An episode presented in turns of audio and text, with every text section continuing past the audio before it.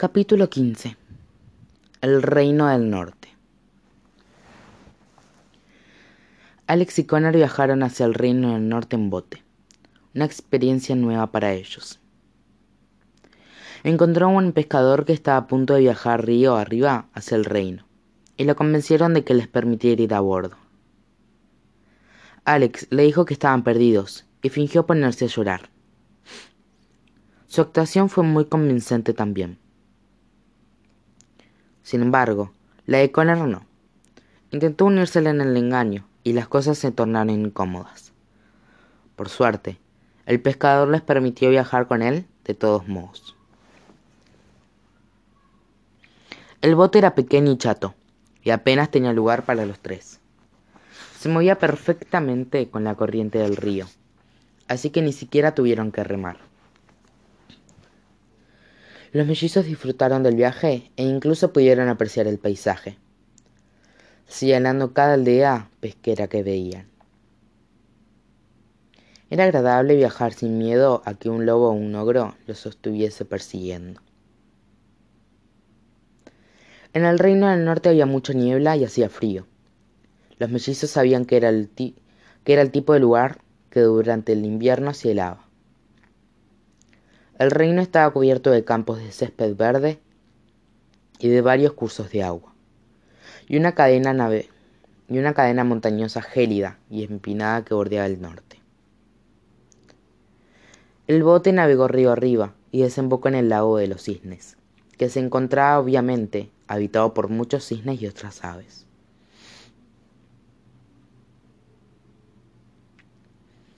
El castillo de Blancanieves se erguía a orillas del lago. Era bajo pero ancho, y tenía paredes de mármol bronceado, domos verde oscuro y ventanas con varios vidrios de colores vívidos, incluyendo uno especialmente grande con la forma de una brillante manzana roja. ¿Por qué tantos tributos a la manzana? ¿No fue la manzana lo que casi mató a Blancanieves? ¿Por qué hace alarde de ella cada vez que puede? preguntó Connor. Supongo que simboliza el reino, como una crisis simboliza la iglesia, dijo Alex, ofreciéndole la mejor deducción que podía sacar basada en los hechos. No había pueblos ni aldeas cerca del palacio. Lo habían construido lejos de todo lo demás, y constituía un mundo aislado. Parecía un lugar muy solitario. Alex había pasado un buen tiempo con la nariz dentro del diario, releyendo todo lo que podía, por si había pasado algo por alto. Lo dejó a un lado y comenzó a observar la orilla, hasta que encontró lo que buscaba. Disculpe, señor, le dijo Alex al pescador. ¿Podríamos bajar en esa orilla, por favor? El pescador guió el bote en esa dirección y los mellizos bajaron y se despidieron de él. ¿Por qué bajamos aquí? preguntó Connor. El palacio queda en esa dirección. Connor, estoy cansada de explicarte todo. Aquí, dijo. Le entregó el diario. Él leyó las páginas que Alex había estado leyendo durante el viaje.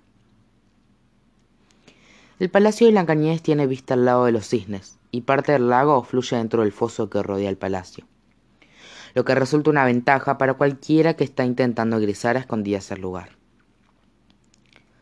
Hay una puerta oculta al fondo del palacio, que está atravesada por el foso.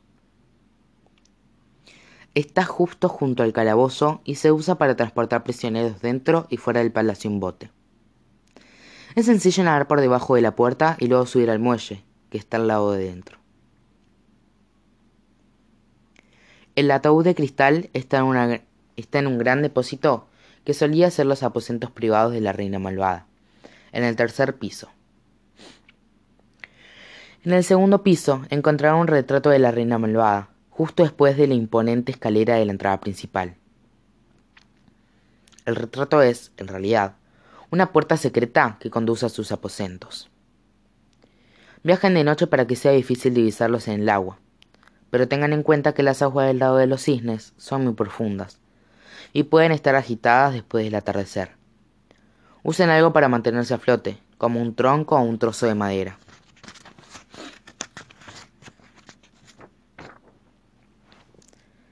Alex se encontraba de pie junto a un tronco que había, que, que había quedado varado en la orilla del río, y ella lo señaló. ¿Ves? dijo Alex. Entendido, repuso Connor.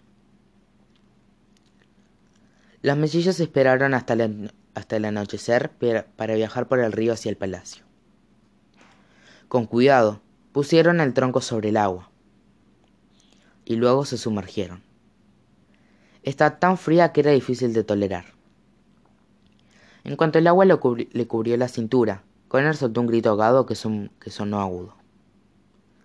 ¡Auch! Está tan fría que creo que somos mellizas ahora, comentó mientras le titiran, tiritaban los dientes. Nunca tuve tanto frío en mi vida. Sigue pensando en que solo nos faltan encontrar dos objetos más y luego nos iremos a casa, dijo Alex, temblando. Joya del ataúd de Blancanieves y el sable de lo más profundo del mar, se repitió con él a sí mismo. Joya del ataúd de Blancanieves y el sable de lo más profundo del mar. No, aún tengo frío. Se sujetaron del tronco y dejaron que la corriente los llevara hasta el palacio. Usarlo fue una buena decisión, dado que el agua estaba agitada y los mellizos se estaban cansando solo de sujetarse al tronco. Probablemente se hubieran ahogado sin él. Mientras más se acercaban al palacio, más soldados veían marchando por el territorio. Hay muchos soldados, dijo Conan mientras les, mientras les castañaban los dientes. Es por la reina malvada, afirmó Alex. Dudo que haya habido tanta vigilancia cuando vino el hombre de diario. Los mellizos se sumergían por completo cada vez que pensaban que un soldado podía llegar a verlos.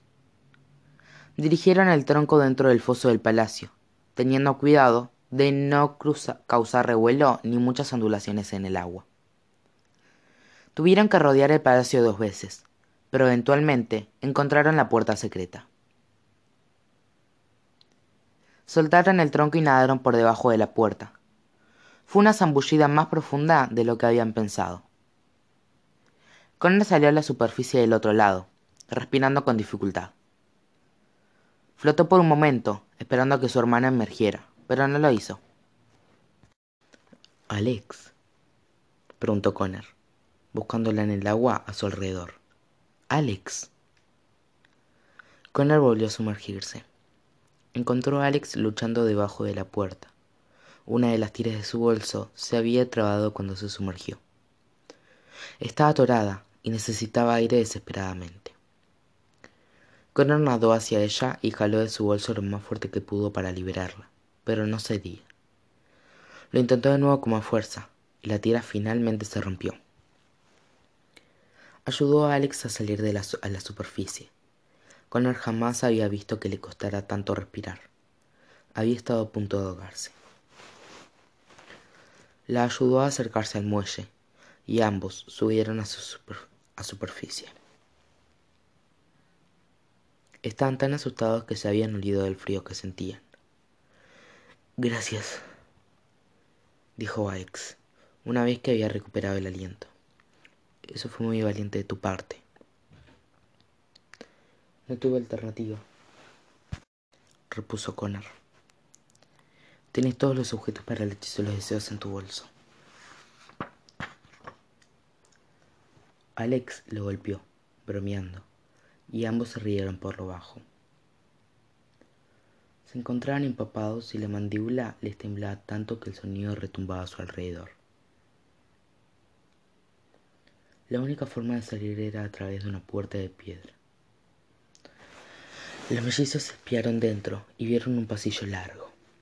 De un lado, al final, había una escalera en espiral que bajaba. Asumieron que el calabozo y del otro había otra escalera en espiral que subía. Eligieron esta última. La escalera llevaba directamente a otro corredor con olor a humedad. Estaba muy húmedo en ese sector del palacio, y los mellizos pronto pasaron por una puerta abierta y entendieron por qué. Mira, es el fregadero, dijo Alex. La habitación tenía grandes tinas de agua humeante y varias prendas y toallas que se encontraban colgadas alrededor del lugar para secarse. Ya había terminado la jornada laboral, así que la habitación estaba vacía. Tengo una idea, exclamó Alex, entrando con velocidad. ¿Qué estás haciendo? le preguntó Connor. Alex estaba escarbando en una pila que Connor esperaba que fuese de ropa y mantelería limpia. Si lo que ocurría fuera un indicio, apuesto que los pasillos del palacio están llenos de soldados. Vamos a parecer muy sospechosos si caminamos, si caminamos por ahí empapados, con jeans y camisetas, explicó la chica. Luego sacó dos vestidos y dos cofias de encaje de la canasta. De ninguna manera, dijo Connor, dándose cuenta de lo que planeaba hacer con eso. Definitivamente no. Connor, deja el orgullo de lado y vístete. Hemos llegado muy lejos para que nos atrapen ahora, repuso Alex mientras se ponía el vestido. Los chicos de la escuela jamás pueden enterarse de esto, le advirtió Connor con una expresión muy seria.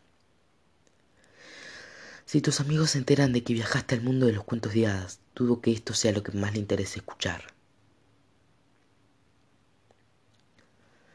Los mellizos se vistieron y se veían casi idénticos con la misma ropa. Envolvieron sus prendas mojadas y sus mochilas con toallas, y las llevaron en las manos, para parecer ocupados. Se adelantaron en el palacio, disfrazados a la perfección como dos sirvientas que trabajan durante la noche.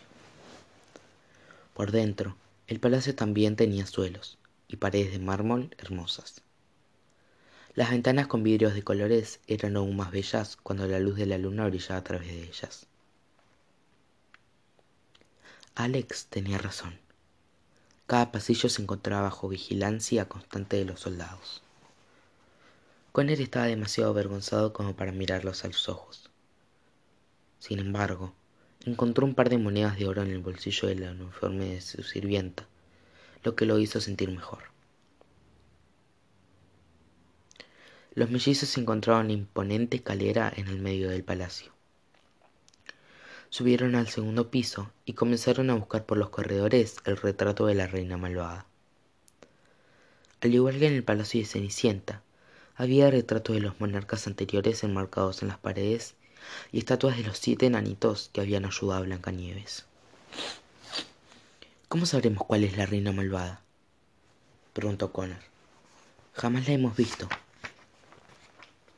Tendremos que adivinar, dijo Alex mientras pasaban frente al retrato de una mujer que estaba sentada en, en un jardín. Todas las plantas y flores resplandecían con colores pero ella usaba un vestido largo y negro.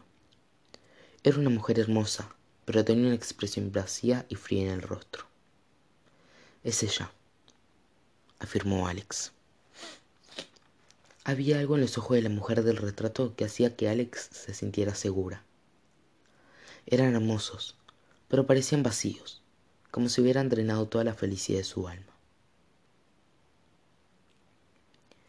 Alex esperó a que dos soldados abandonaran el pasillo y luego intentó abrir el retrato. Estaba trabado. Jaló con más fuerza, pero seguía sin ceder. ¿Estás segura de que es este? le preguntó Connor. Cien por ciento, repuso Alex, y volvió a dar un tirón. En esta ocasión, el retrato se despegó de la pared como si fuera una puerta. Detrás de él había una escalera de madera que llevaba al tercer piso. Bien hecho, exclamó Connor, y chocó los cinco con su hermana. Los mellizos subieron la escalera hasta encontrarse con, con otra puerta secreta. Entraron en la habitación que funcionaba de depósito a través de una réplica exacta del retrato que habían atravesado en el segundo piso. El lugar se encontraba repleto de muebles antiguos cubiertos con sábanas blancas y de baúles y cofres. El retrato que habían atravesado era la única pintura colgada. El resto estaba apilado contra las paredes, alrededor del cuarto. La habitación era larga y tenía un par de puertas dobles pesadas de un lado y del otro una plataforma alta cubierta con una cortina. Los mellizos sabían sin duda alguna que ese debía ser el lugar donde la reina malvada tenía sus espejos mágicos. Sobre un, mostrador había tubos, frascos y contenedores de vidrio. Estaban todos vacíos, pero los mesillos tenían la certeza de que debía ser donde la reina malvada había guardado sus venenos. Esta habitación me asusta, dijo Connor. Parece que nadie ha entrado aquí en años. No veo el ataúd de cristal por ningún lado, comentó Alex. Comenzó a destapar los muebles sin, para intentar encontrarlo, pero no estaba en la habitación. El ataúd no está aquí, continuó, sintiendo como una ola de pánico le recorría el cuerpo. Solo busquemos. ¿Busquemos qué? preguntó Connor. Cualquier cosa, gritó Alex, frustrada y enojada. Intentemos encontrar cualquier cosa que diga dónde pueden haber llevado el ataúd de cristal. Los mellizos registraron la habitación de arriba abajo. Buscaron en todos los cofres y los baúles, pero no encontraron nada que les pudiera brindar una pista clara del paradero del ataúd. Había tantos años de recuerdos acumulados en la habitación que era imposible determinar qué había pertenecido a la reina malvada o a Blancanieves, o quizás a los monarcas anteriores. Mientras Alex revisaba una pila de pergaminos, encontró entre ellos unas interesantes cartas que no pudo evitar leer. La primera carta estaba escrita con letra claramente masculina y decía, Querida Evelyn, te amo más que lo que un pájaro ama al sol de la mañana. Cada segundo lejos de ti es tiempo perdido. Soy tuya para siempre. Mira. La siguiente estaba escrita por una mujer y decía, Queridísimo Mira, eres lo último en lo que pienso antes de dormir y lo primero en lo que pienso al despertar y el tiempo en el medio está repleto de deseos de estar en tus brazos. Mi corazón es tuyo, solo tuyo, Ebli. El intercambio de cartas entre los amantes continuó. La siguiente parecía escrita con apuro. Ebli. Que me hayan alejado de ti es el castigo más cruel de todos. No ser capaz de tocar tu piel ni de besar tus labios ha herido mi alma. Estoy vacío sin ti. Te salvaré de esta maldad lo juro. Mira. Alex podía ver pequeños círculos sobre el papel. Lágrimas. Eran lágrimas. Las cartas estaban arrugadas porque habían sido sujetadas con fuerza. Mira, pensar en que volveré a estar contigo es lo que me mantiene viva. Paso los días buscando una forma de volver a estar a tu lado. Vivo por ti. Te amo con cada latido de mi corazón. Evelyn. Eran cortas pero apasionadas. Alex sintió que su propio corazón latía con más fuerza después de leerlas. Buscó más, pero no encontró ninguna. Alex, dijo Connor, ven a ver esto. Estaba revisando las pinturas que se encontraban apiladas contra la pared y había encontrado una que hizo que se le detuviera el corazón. Connor tomó un retrato grande de la pila. Mostraba un hombre alto, un cabello entrecano y abundante barba color café. Usaba un abrigo largo y llevaba una ballesta. Ese debe ser el cazador de la reina malvada, comentó Alex. Apuesto que sí, dijo Connor. Pero míralo de nuevo. Alex se tomó un segundo para observarlo bien y vio que, parcialmente oculta detrás del cazador del retrato, había una niña pequeña. Tenía brillantes ojos verdes y el cabello un tono de un rojo tan oscuro que parecía violeta. No puede ser, dijo Alex. Los mellizos sintieron náuseas. Era la mujer que habían visto en el castillo de Caperucita Roja. Sus facciones y el color de su cabello eran demasiado peculiares como para que fuera alguien más.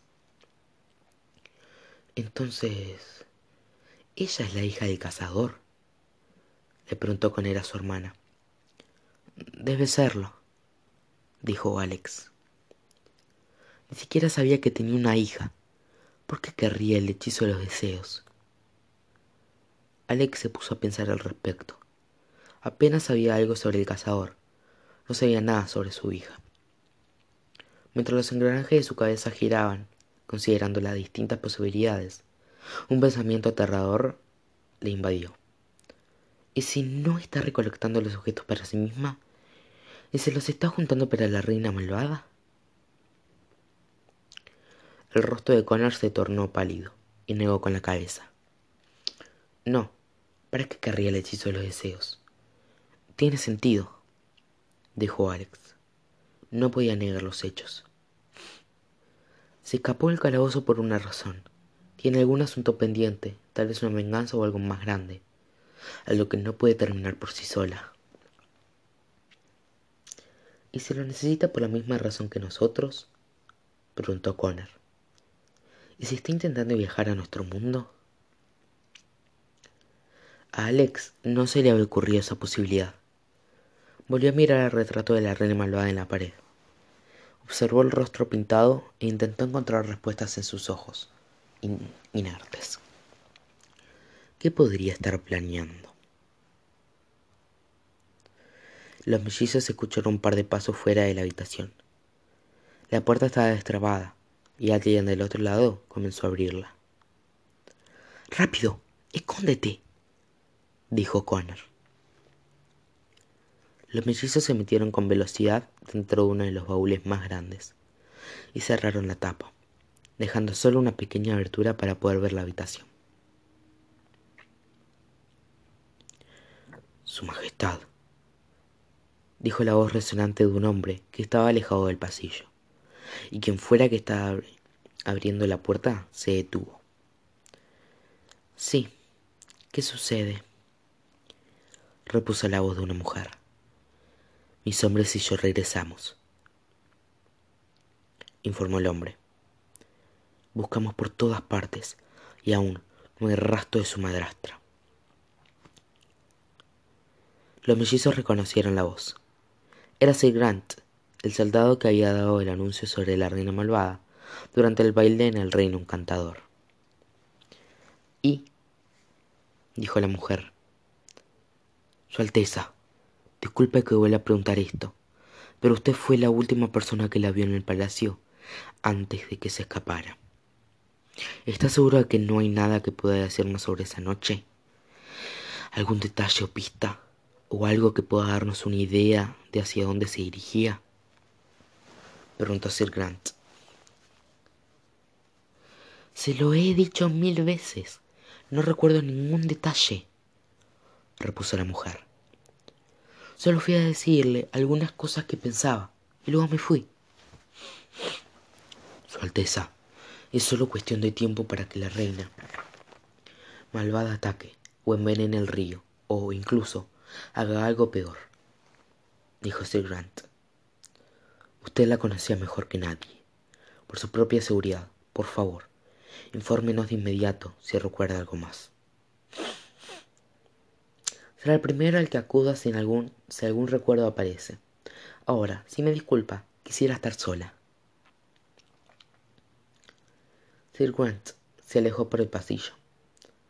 La reina giró la manija de la puerta con lentitud y la abrió. Era una mujer hermosa con el cabello más oscuro y la piel más blanca que los mellizos habían visto. ¡Es Blancanieves! Le susurró Alexa Connor y le apretó el brazo.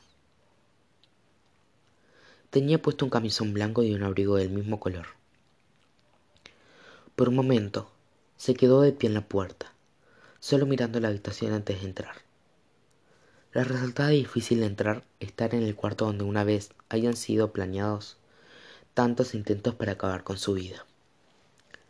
La manera en la que inspeccionaba los objetos a su alrededor hizo que los mellizos asumieran que no había estado en ese lugar por un largo tiempo.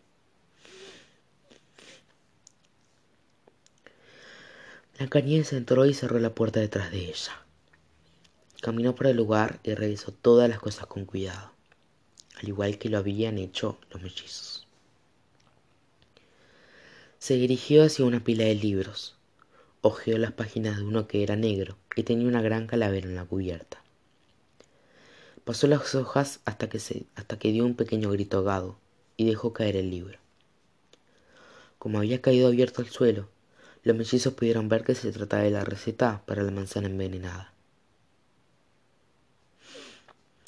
Tomó asiento en la, en la plataforma que había detrás de ella y comenzó a llorar, hundiendo el rostro entre sus manos.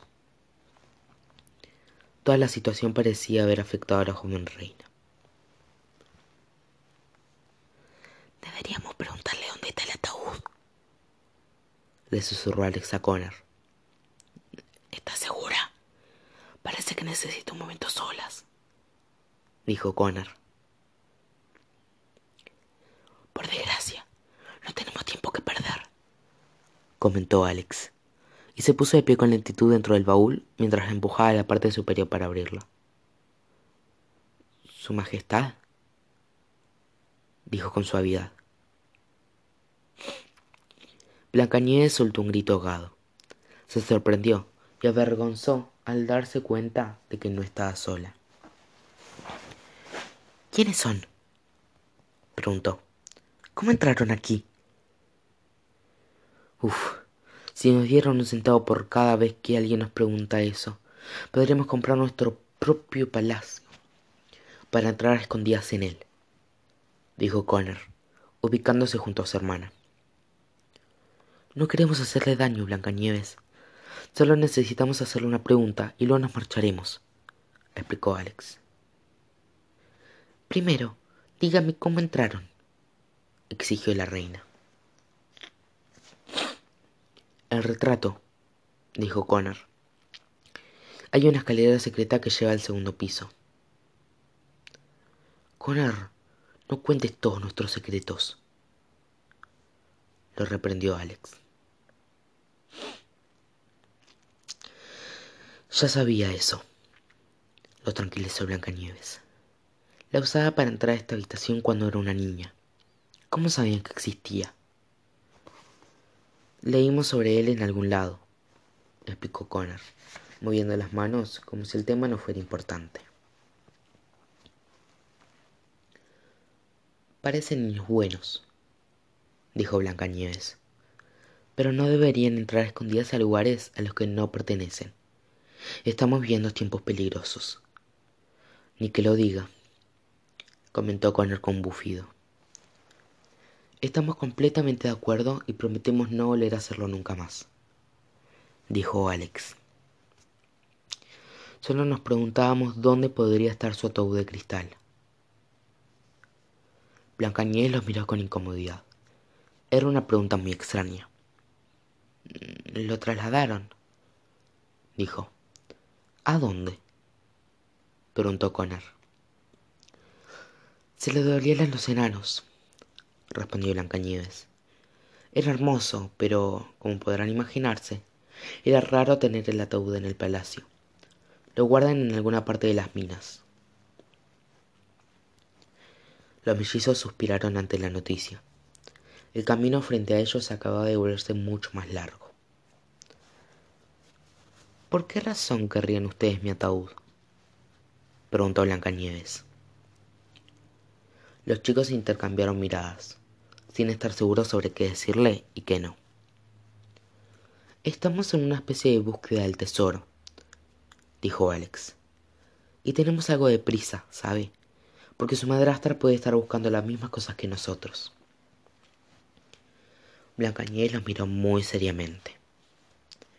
Niños, mi madrastra es una mujer muy peligrosa. Si ella está buscando algo y ustedes están en su camino, no dudará en matarlos. No tiene corazón. Si hay alguna posibilidad de que se crucen con ella, deben dejar de hacer lo que sea que están haciendo, de inmediato. Un golpe fuerte provino de la puerta.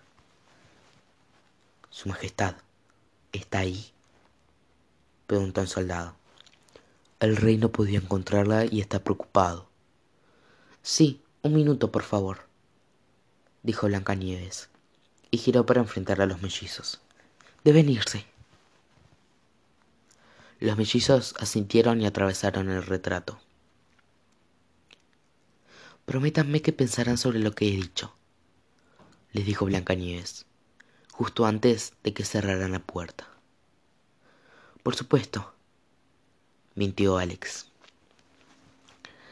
Blancanieves sonrió aliviada y dejó la habitación.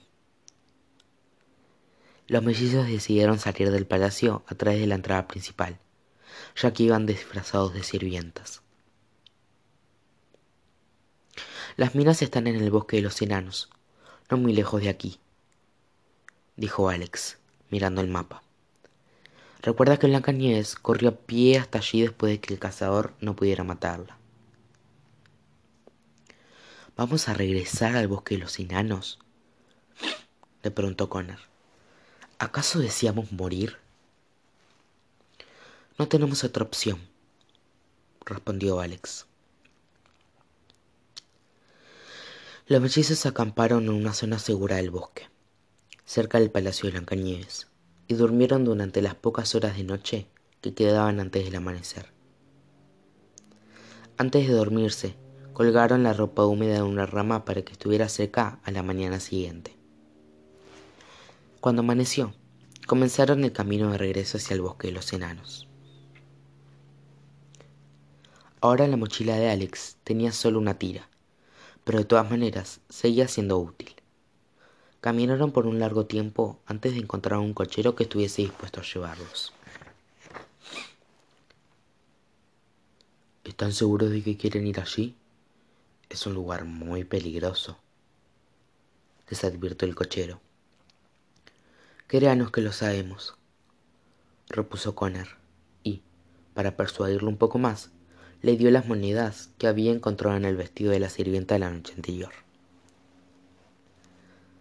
La carreta avanzó por el sendero, pasando frente a la laguna del patito feo, que a Alex le pareció sorprendentemente entretenida, y atravesaron un bosque que había sido deforestado. Por kilómetros a la redonda no había nada más que bases de árboles talados. Los mellizos no estaban tristes de ver tantos árboles muertos. Habían visto la cantidad suficiente de árboles vivos hacía poco como para compensar sus emociones. Honestamente, espero que no nos encontremos con la reina malvada, comentó Connor durante el viaje. Esto no sería nada bueno. Solo espero que todavía no haya conseguido el sable de lo más profundo del mar, dijo Alex. Si no, tal vez tendremos que hacer que nuestros caminos se crucen.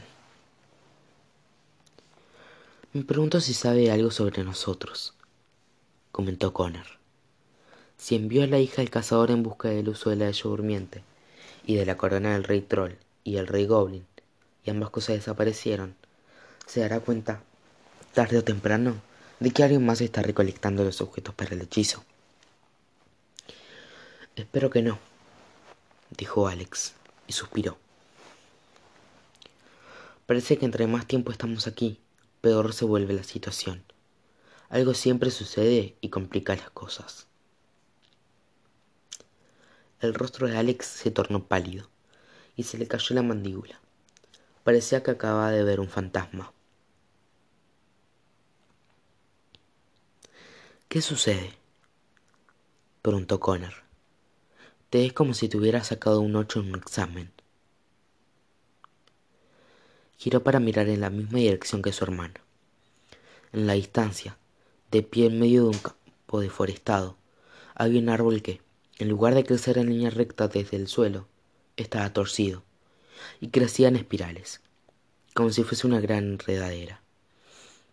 Era sin dudas el árbol sinuoso, el mismo sobre el que su padre les había contado que vio cuando era un niño. Tienes razón, Alex, dijo Connor. Las cosas siempre encuentran la manera de volverse más complicadas.